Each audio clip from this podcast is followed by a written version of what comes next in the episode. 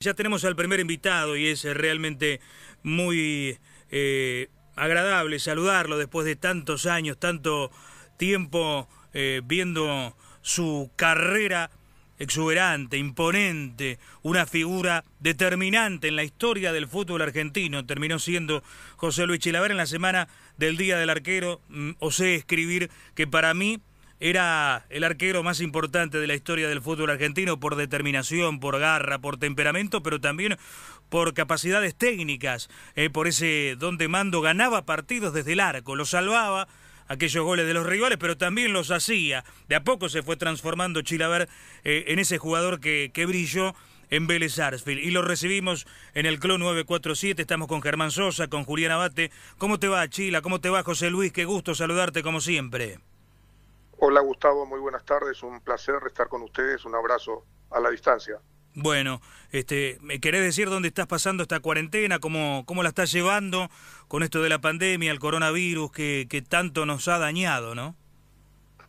Sí, realmente nos hace sufrir a todos en el mundo este virus que espero que pronto puedan conseguir la, la cura porque realmente ha matado ya mucha gente en el mundo.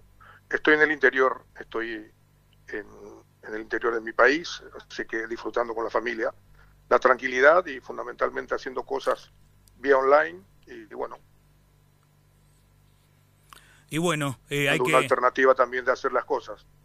Tal cual, tal cual. Es una, es una manera que, que también nosotros tenemos aquí en la radio, porque siempre respetando el protocolo, hay un conductor, estoy en la emisora ahora, y mis compañeros eh, en Skype o en Zoom, por ejemplo, y estamos todos conectados. Hay que eh, llevarlo de esa manera, pero qué sorpresa, ¿no? Lo que nos ha causado eh, esto, ¿no, Chila? Sí, realmente es muy preocupante todo que ha acontecido tan rápidamente. Yo creo que no hay que subestimarlo. lo peor yo creo que todavía no nos ha tocado acá en Sudamérica. yo creo que los presidentes eh, de los países deben unirse y fundamentalmente tratar de, trabajar en bloque porque en definitiva eh, se contagia rápidamente y si cada, uno tiene eh, unas determinaciones diferentes, en el caso del sistema de salud, obviamente no, no vamos a triunfar porque es muy duro, es un enemigo invisible, pero a veces algunos por ahí lo ignoran, a veces los problemas por ahí de, ideológicos nos separan y acá a este punto tenemos que unirnos entre todos para poder derrotar a este virus. Quería convocarte, José Luis, en especial por lo que vivimos durante la semana, el Día del Arquero. Hay grandes arqueros en la historia del fútbol argentino, pero uno quiso destacarte a través de las redes sociales por algunas cualidades que, te vimos y, que conocimos desde los entrenamientos, fundamentalmente en San Lorenzo y en Vélez. Pero vos te iniciaste en Sportivo Luqueño y fue eh, una irrupción eh, casi siendo un adolescente en el arco de ese equipo en Paraguay, ¿no?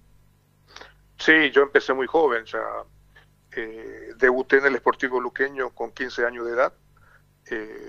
realmente fue para mí muy, loco en el sentido de que te cuento la anécdota que nunca lo he dicho. yo estaba en el último año del colegio y a la mañana justamente eh, los sábados teníamos que ir al colegio porque teníamos contabilidad, o sea, y después de hacer dos horas en el colegio, estudiar la contabilidad, fuimos a jugar con unos amigos en el parque, a partido de fútbol de salón, y estaba jugando con mis amigos, divirtiéndome como cualquier adolescente, y le veo venir llegando a mi padre, y, y yo digo, desde Luque, o sea, estaba en Asunción, y le digo, lo primero que pensé viéndolo a él que pasó algo en mi familia. Entonces me dice, no, no, tranquilo, está todo bien. Te doy una buena noticia que vinieron a casa a buscarme el entrenador luqueño, eh, de apellido Fernández, que fue el que me puso en primera división, que, que me convocaba para estar en la concentración esta noche. O sea, eh, una alegría terrible, o sea, de Asunción a Luque, ¿sabes qué? Eh, rapidísimo me despedí de mis compañeros y, y fui, fue una ilusión terrible a tan corta edad que ya me convoquen estar ahí, yo dije, bueno, este era el paso que necesitaba y realmente fue un, un desafío porque a tan corta edad tomar esas responsabilidades no es fácil y también es muy importante también el respaldo de los padres. que eso es fundamental, es un consejo para los padres, ¿no? De que siempre, así como a mí se me llegó la oportunidad eh, muy rápida, a veces eh, eh, hoy en día pasa cosas que por ahí uno no entiende, ¿no? De que van los chicos a probarse y uno tiene esa ilusión de poder jugar, dar lo mejor y que por esas cosas de la vida uno por ahí tiene una presión psicológica o viajó mucho tiempo en el autobús, está nervioso y los entrenadores de fútbol, fundamentalmente en las categorías menores, cuando lo hacen probar los chicos, lo hacen probar 15 o 20 minutos. Y eso es una aberración. O sea, no le da la oportunidad necesaria para ese chico para mostrar sus cualidades.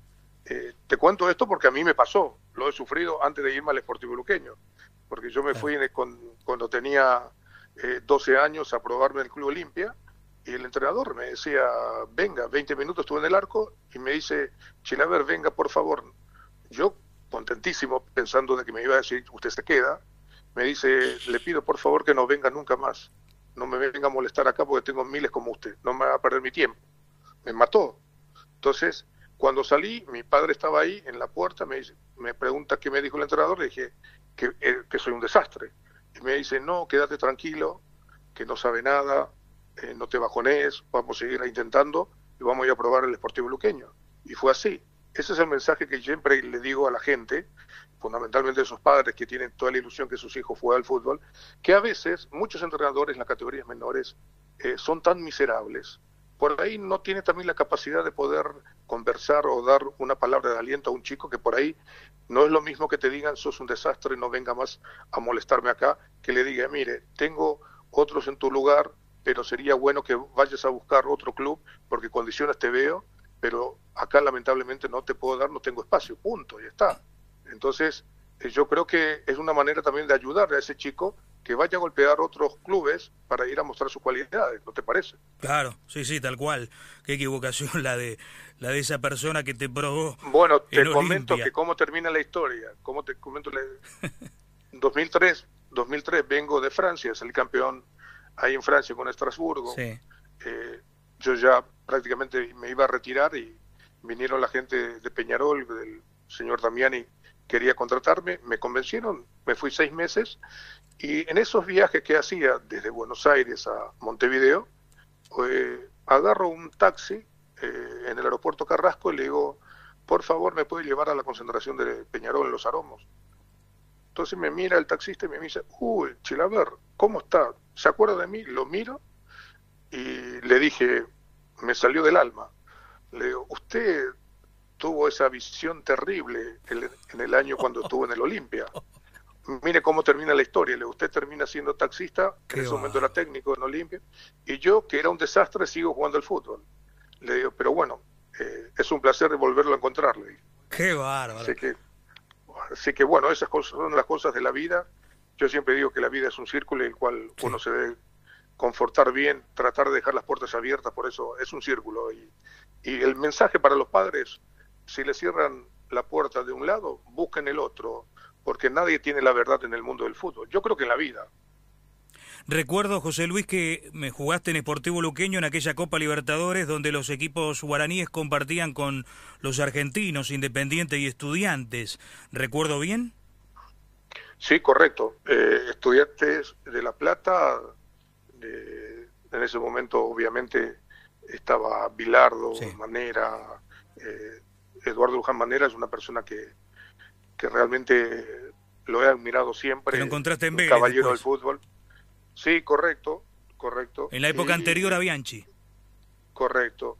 Y estudiante tenía un equipazo, tenía a Islas del Arco, tenía a Miguel Russo, Troviani, tenía una delantera, un equipazo, todo el equipo era el Tata Brown, eh, Sabela, eh, Tardi, eran, son, jugadores que uno los nombra así fácilmente, pero hoy en día es muy difícil encontrarlo en los equipos hoy en día.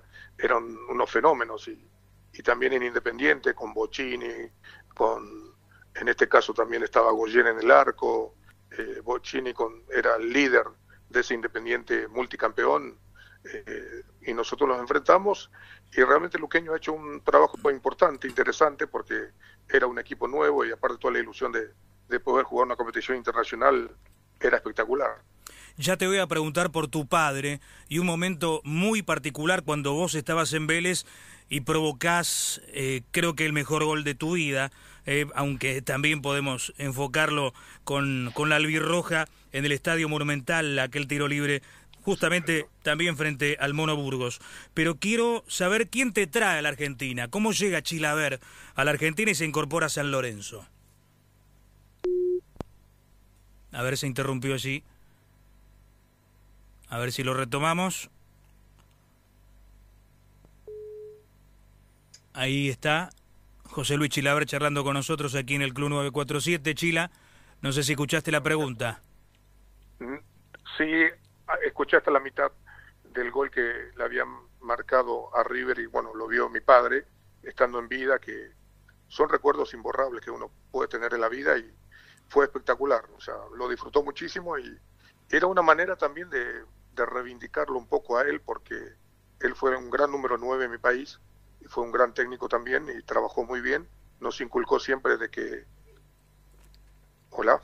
Sí, sí, te estamos escuchando. Se cayó la. Ahí puede ser que, que retomemos ahora la señal este, con, con Rodrigo. Qué historia esta, Germán, ¿no?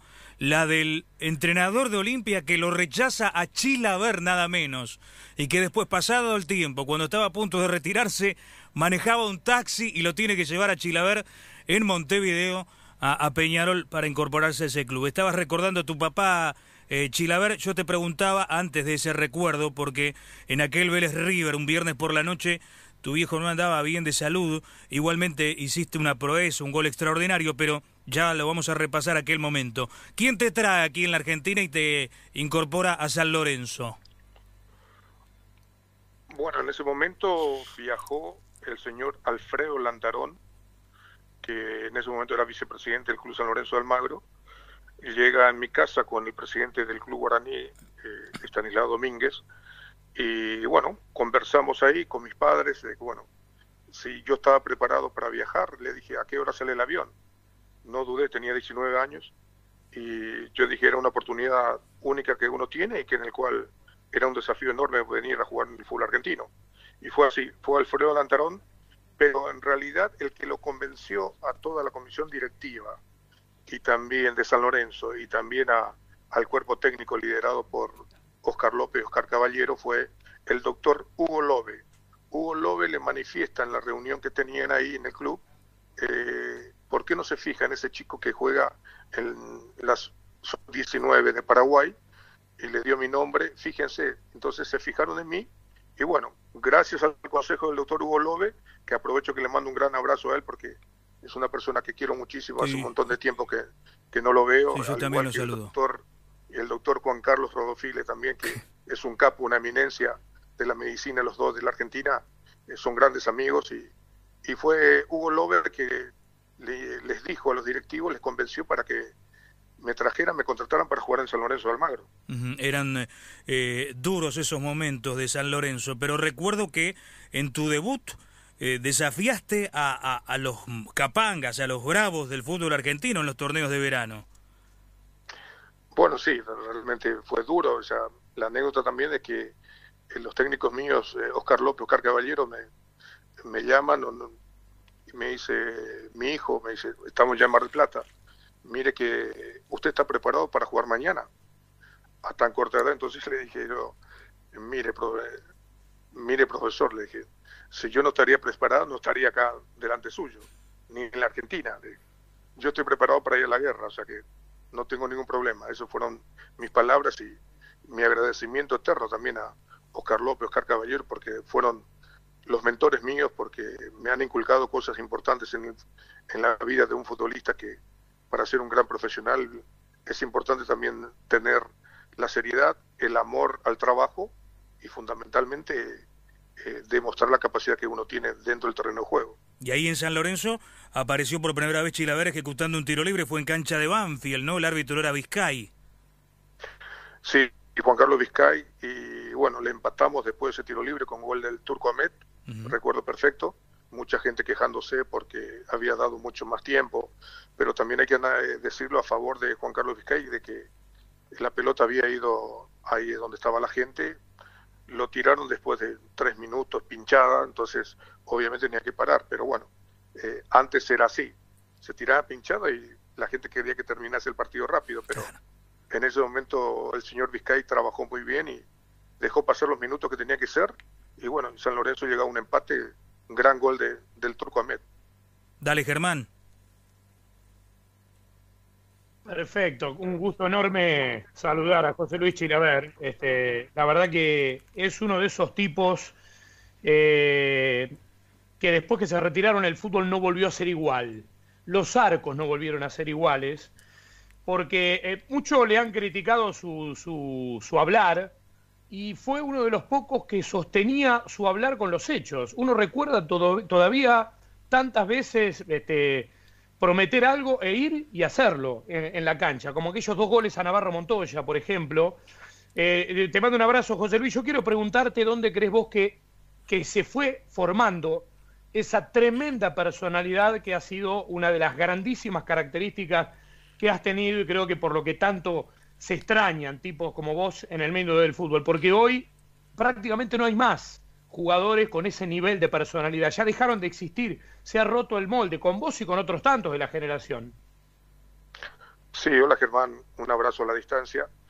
Yo creo que también eh, el hambre de gloria y también de, que hoy en día suben muy rápido a jugar en primera división, también hay que tener en cuenta eh, hoy en día la parte comercial, el tema marketing, eh, muchos dirían, como algunos manifiestan de que el marketing antes no existía, existía el marketing, pero habría que saberlo manejar. Yo creo que también la manera de ser mía, de, hablar, de manejar, era ya una manera de que uno se exponía y fundamentalmente sabía lo que uno estaba haciendo porque eh, anteriormente nosotros, eh, el mismo caso en San Lorenzo o en Vélez eh, si uno no hace una buena campaña, obviamente ustedes que están en el mundo del fútbol nadie va a cubrir y, bueno, había que hacer unas declaraciones duras para llamar la atención y es así. Y después, obviamente, habría que corroborar todo lo dicho en la semana dentro del terreno de juego. Ahí está la personalidad de uno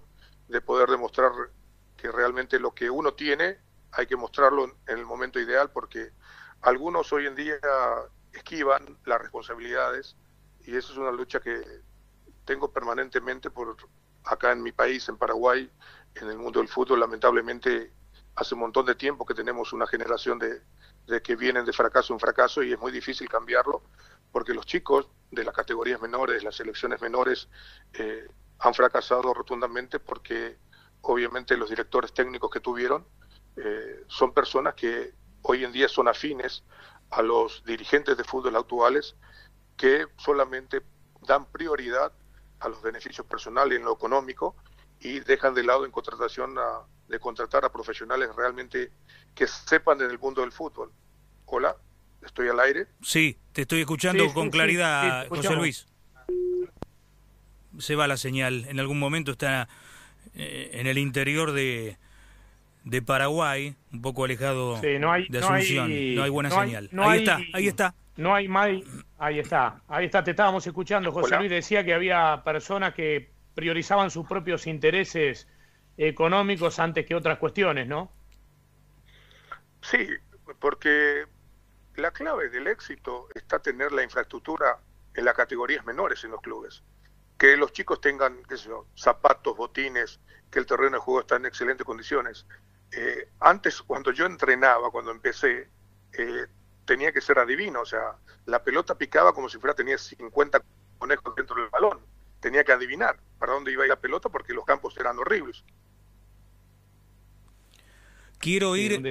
Eh, Perdóname, déjame, déjame ah, me parece que se, cortó, porque quería preguntarle, quería preguntarle si en algún momento pensó eh, en, ese, en, esos momentos en los que uno deja volar la mente, ¿qué hubiera pasado si hubiera atajado en River, no? Claro, ¿te acordás? Hola, lo escucho perfecto. ¿Qué hubiese pasado si ibas a River? ¿Te acordás que estuviste a punto de, de jugar que posaste para la tapa del gráfico con, la camiseta de River. Viste, José Luis, que hay momentos en los que uno se sienta, deja volar la mente, mirando el mar, mirando la montaña, mirando los árboles. ¿Alguna vez te pusiste a pensar qué hubiera pasado si atajabas en River o no? No, porque yo siempre fui realista de la vida. O sea, cuando pasan situaciones es por algo. O sea, si quieren saber, ustedes deberían preguntarle a César Luis Menotti, que fue el hombre de que, eh, obviamente, por culpa de él no llegué a estar en River, pero por eso hay unas definiciones de que donde el cual él manifiesta eh, esas inquietudes que tuvo, porque yo en su momento yo le manifesté claramente de que yo jugaba al fútbol para ganar dinero, porque a veces el futbolista es una profesión tan corta y si uno no sabe aprovecharlo al máximo, obviamente después del fútbol ustedes ven lo que pasa con la mayoría de los jugadores. Pasamos penas también, o sea, eso pasamos penuria, porque eh, Menotti fue la clave de que por qué yo no me quedé en River, esa es la realidad. Se lo vamos a preguntar. Pero en definitiva, eh, después en Vélez llega tu primer gol y es una anécdota muy especial, ¿no? Porque eh, el partido era frente a Deportivo Español, un terreno pesado, Catalano se retira lesionado, Catalano que llevaba casi 400 partidos seguidos en el arco de Deportivo Español, ingresa Pontiroli y te toca un tiro libre que fue también de alguna manera una, una lucha de poderes, ¿no? Con Roberto Trota mirándolo a Carlos Bianchi, que en definitiva tuvo que tomar una decisión, o, cómo fue? Sí, teníamos que ganar el partido eh, y estábamos ya en los minutos finales, y en el cual yo salgo haciendo una jugada por el sector izquierdo eh, y le meto un pelotazo arriba a Flores y le comete una falta ahí en el semicírculo. Entonces yo volvía para el arco y en eso escucho el grito de Carlos, le decía, José, anda a tirarlo vos, José, anda a tirarlo vos yo me quedé sorprendido, pero bueno, también convengamos de que Carlos Bianchi eh, se quedaba detrás de los árboles después de los entrenamientos cuando yo me quedaba solo pateando tiros libres ahí en el Polideportivo de Vélez. Entonces él veía que yo tenía las condiciones de ejecutar tiros libres y bueno, cuando me dio esa oportunidad no me yo dije, no puedo desaprovechar. Fui corriendo, Roberto había agarrado el balón, quería tirarlo, le dije, lo tiro yo, se molestó, pero bueno, es, es normal, eh, a veces los jugadores tienen que tener eh, ese, yo siempre digo, el líder o liderazgo que uno tiene, porque él tenía también la intención de ejecutarlo y convertir el gol. Pero yo dije, esta oportunidad no la puedo perder.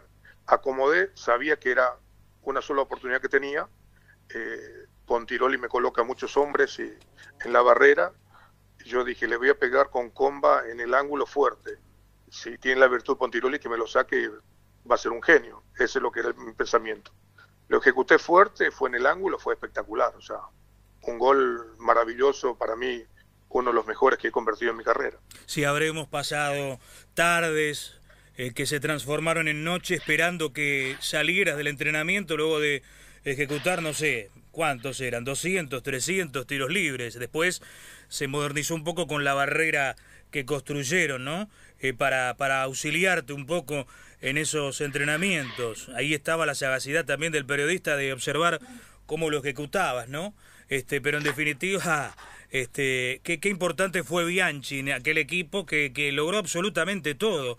Creo que si uno eh, se retrotrae en el tiempo, dice, bueno, llega Bianchi, un entrenador que dirigió a juveniles en Francia, con una historia en Vélez, pero nadie daba ni medio centavo por ese entrenador y con ese plantel de Vélez que quedaba sin sus mejores figuras, ¿no? O por lo menos los que tenían trayectoria pesada, como Ruggeri, Mancuso.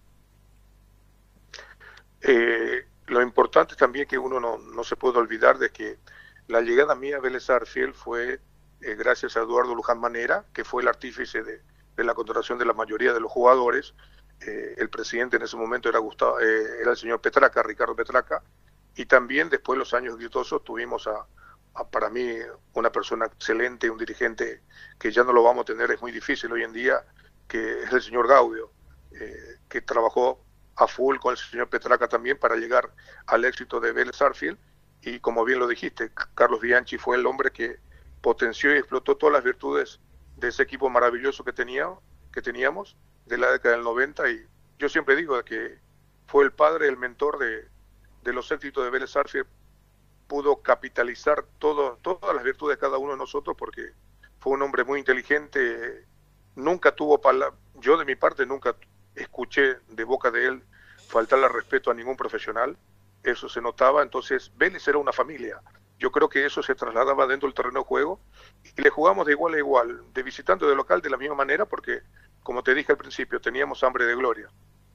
José Luis, recuerdo eh, una, una anécdota muy especial de eh, tu temperamento, tu forma de jugar los partidos, cuando eh, en el Apertura 97, jugando Vélez contra River en el José Malfitani, lo agarrás a Gallardo, lo tomás del cuello, al muñeco Gallardo, este, casi impedís que Gallardo tenga su trayectoria como la que tuvo en River. ¿Es comparable lo de Gallardo con lo que logró Bianchi o todavía le falta a Gallardo para estar a la altura de, Carlos Bianchi como entrenador? Yo creo que no, las comparaciones siempre son odiosas, o sea que yo creo que Gallardo demostró su categoría para estar al frente de una institución como River, ganó cosas muy importantes para River, pero a nivel internacional obviamente le, le faltó cerrar ese, ese ciclo, pero obviamente joven, tiene su oportunidad de seguir trabajando en River, o sea, para mí siempre está por encima de todos Carlos Bianchi, o sea, eso lo tengo bien en claro, pero Gallardo va a tener su oportunidad, o sea, lo tuvo en su momento de jugar la Copa de Campeones, pero es difícil cuando uno no gana, ese es el trofeo que seguramente él lo va a buscar con su equipo, pero, pero eso se logra con trabajo. Y eh, al tener un buen plantel, un plantel tan rico, obviamente esa oportunidad se le va a dar. Germán. Em, José Luis, ¿cómo fue? Recién hacía referencia a aquel, aquel histórico día en el que habías dicho en la semana, en un duelo con Boca, voy a ir y te voy a hacer dos goles a Navarro Montoya, y fuiste y se los hiciste, de tiro libre de penal. Este, ¿Cuál fue la sensación que, te pasó en aquel momento al poder cumplir a rajatabla con semejante cosa? ¿Quién puede decir, siendo arquero, ir este, y hacerle dos goles? Te voy a hacer dos goles, ir y hacerlos, siendo arquero en un partido. O sea, creo que solamente vos. Yo digo, ¿qué, ¿qué, te pasó por la cabeza en aquel momento? Porque todavía recuerdo, tengo la imagen esa tuya con la pelota bajo el brazo, diciéndole a todo el estadio y a Navarro Montoya en particular, mira, vengo a cumplir con lo que prometí en la semana, acomodando la pelota en el punto del penal de manera este, increíble. ¿A vos te pasó algo? Porque a nosotros, a ver, ese tipo de cosas nos llenan de admiración producto de un tipo que dice algo y va y lo sostiene con los hechos. Eh, y semejante cosa, además, que no es fácil de realizar y que no sé cuántas veces se habrá dado en la historia. ¿A vos qué te pasó aquel día? Mira, nosotros empezamos perdiendo 1 a 0 con el gol de, de y atrás mío estaba toda la hinchada de Boca Junior, todos los insultos eh, de todo tipo, entonces eh, inclusive Boca nos presionaba, estaban cerca de convertirnos en el segundo gol, cuando se logra el empate con el gol de Camps, eh, obviamente yo dije, ojalá que me toque una oportunidad para ir a ejecutar un tiro libre. Rezaba por dentro, le pedía a Dios, por favor, dame un tiro libre y cuando pasó el tiro libre, yo salí disparado. Salí disparado, acomodado, porque en la vida uno tiene que estar preparado cuando se puede pasar una oportunidad. Eh, te cuento que Gustavo manifestó que yo pateaba muchos tiros libres, me quedaba dos días a la semana, pateaba 30 tiros libres del lado izquierdo, 30 del medio, 30 del derecho, así que sabía que era una oportunidad única también como tenía como el gol contra Español pero que en el cual un marco espectacular, la hinchada de Vélez, eh, Navarro Montoya había dicho que yo solamente estaba preparado para ejecutar fuerte en el poste de él y obviamente me dio ese clic en el cual donde empecé a patear tiros libres en los entrenamientos le pegaba por arriba la barrera.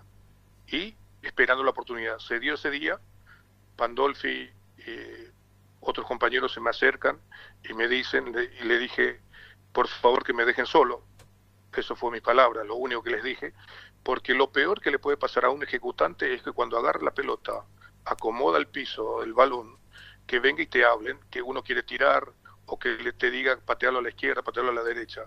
Ahí el que toma la pelota es el que tiene el poder de decisión.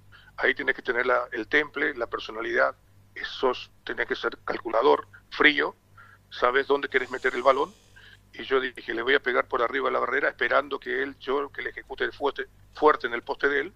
Y bueno, salió perfecto. Tomé cuatro pasos y la pelota también juega un rol muy importante porque el balón que se jugaba en ese momento es una penalti espectacular, una de las mejores que, que me ha tocado patear. Para mí la mejor de todas es la tango, o sea que eh, y fue un gol extraordinario, a tal punto de que pega en el ángulo, recorre todo el balón detrás de Navarro Montoya, entra en... Sí, un momento extraordinario. Recuerdo también la, la, promesa cumplida en el Monumental, ¿no? En aquel empate contra eh, la Argentina, pero ya vamos a ir a esa historia. ¿Completamos esta, Chila? No, y el gol, por ejemplo, sí. Sí, te escuchamos. No, después del gol, obviamente, el abrazo con Bianchi, fíjate, fíjense ustedes hasta dónde entró Carlos Bianchi sí. para abrazarse conmigo y todo el plantel, sí. la alegría. Fue espectacular porque yo creo que ese partido eh, realmente nos catapultó para poder ganar ese torneo. Bueno, y después tenías alquilado a Burgos.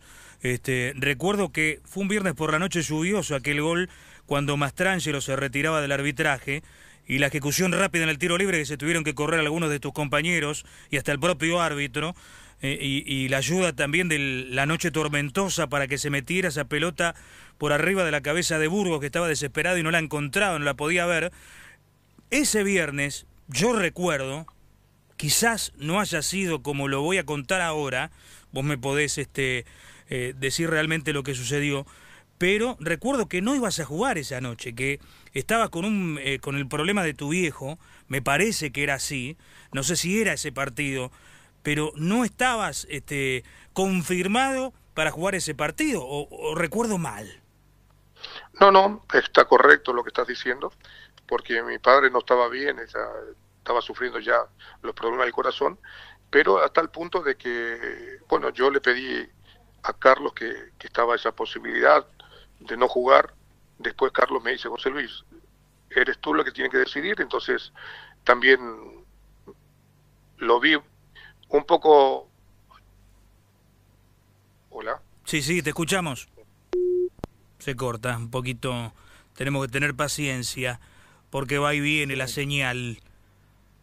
¿Eh? La señal. Y está en, está en Paraguay, en el interior, sí, dijo Gustavo. Sí. Andar en, en el campo, en algún lado. Ahí está. Y por supuesto ahí la señal es más complicada. ¿Decías entonces? Sí, sí. Sí, estoy en el campo, en el interior, por eso se corta, disculpen. Sí, sí. No, te decía de que, bueno, eh, hablé con mi padre y me dijo mi padre que él lo veía bien, que jugase, porque la gente de Vélez se lo merecía también. Y bueno, le di, llamé y le dije a Carlos, estoy a disposición, y bueno, fue así. Son situaciones del cual el jugador debe resolver y uh -huh. cuando se dio esa oportunidad, cuando veo que Francesco le, le comete la falta a Cardoso, eh, yo salgo disparado de mi arco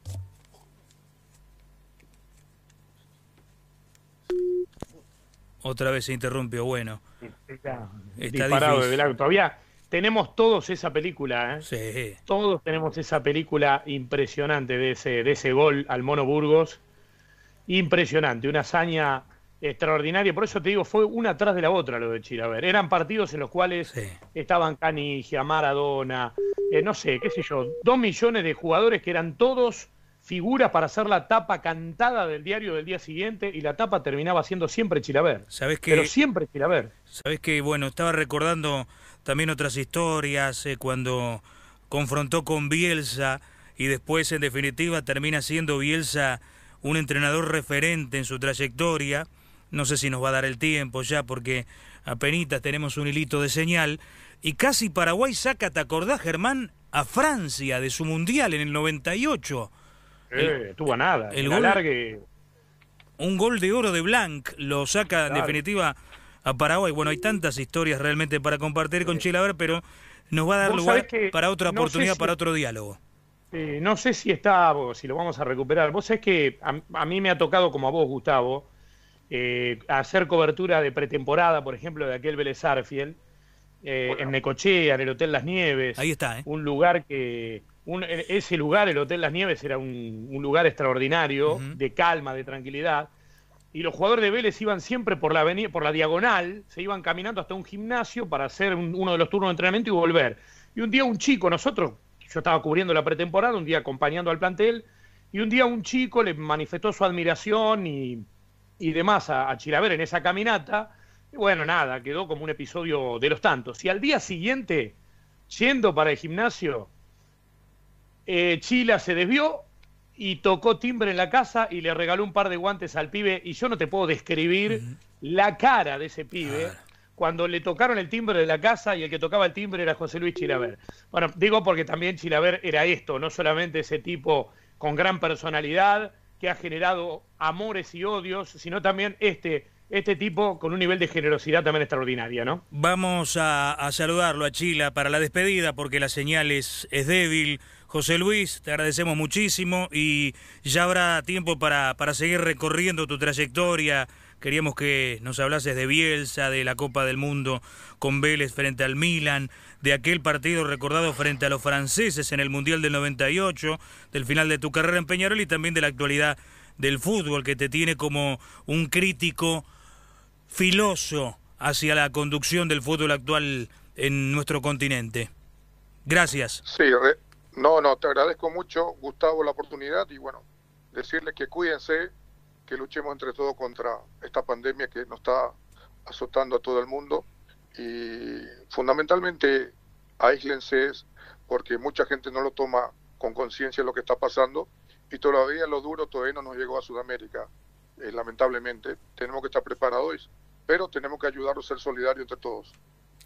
Gran abrazo, José Luis. Hasta la próxima. Abrazo. José Luis Chilaver, aquí en Tiempo Extra.